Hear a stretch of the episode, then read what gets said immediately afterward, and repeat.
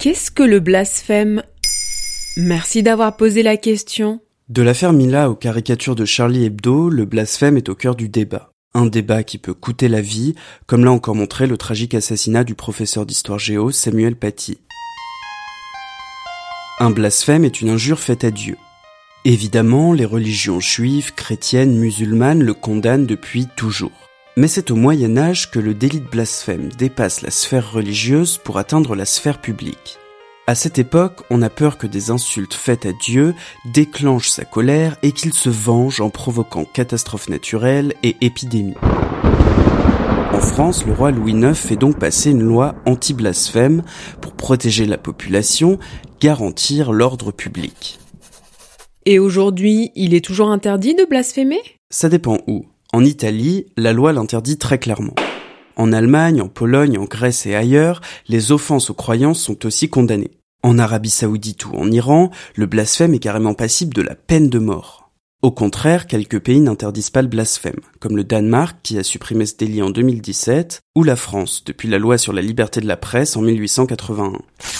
Depuis cette date, les artistes ont développé une tradition de caricature religieuse contre l'Église catholique. Et tout cela ne se fait pas dans la sérénité. Quelques affaires de blasphème font la une et agitent le débat public, comme l'exposition de l'œuvre Peace Christ à Avignon en 2010, un crucifix plongé dans un verre d'urine et de sang de l'artiste André Serrano. Les papes débordés devant chez eux par plus de 800 personnes.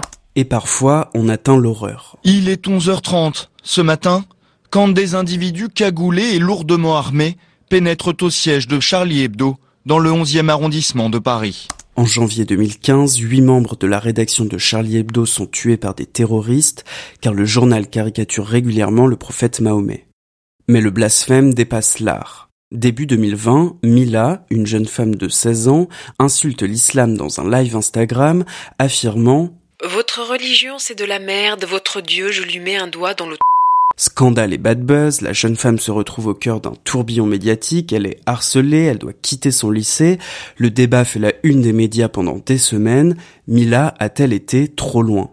Sur le plateau de quotidien, elle invoque son droit au blasphème. J'ai jamais voulu viser des, des êtres humains, j'ai voulu simplement blasphémer, j'ai voulu parler d'une religion, dire ce que j'en pensais. Et en effet, toute la nuance est là. En France, il n'est pas interdit de critiquer une religion en général, mais il est bien évidemment interdit d'insulter une personne sur la base de sa religion. Mais je comprends pas, si la loi est claire sur ce sujet, pourquoi on continue autant à en parler? Parce qu'au-delà du droit, il s'agit d'un débat éthique et philosophique. D'un côté, certains affirment que le délit de blasphème est une forme de censure, contraire à la liberté d'expression.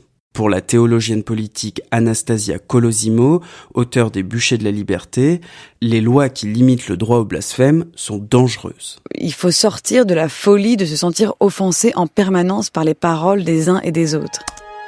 Au contraire, pour d'autres, comme la rédactrice en chef de la Croix Isabelle de Gaulmin, il ne sert à rien de provoquer des gens dans ce qu'ils ont de plus intime, la religion. Notamment quand les personnes visées sont une minorité et peuvent moins facilement se défendre. Autrement dit, avant d'insulter une religion, faire preuve de responsabilité et de jugement personnel. Voilà ce qu'est le blasphème.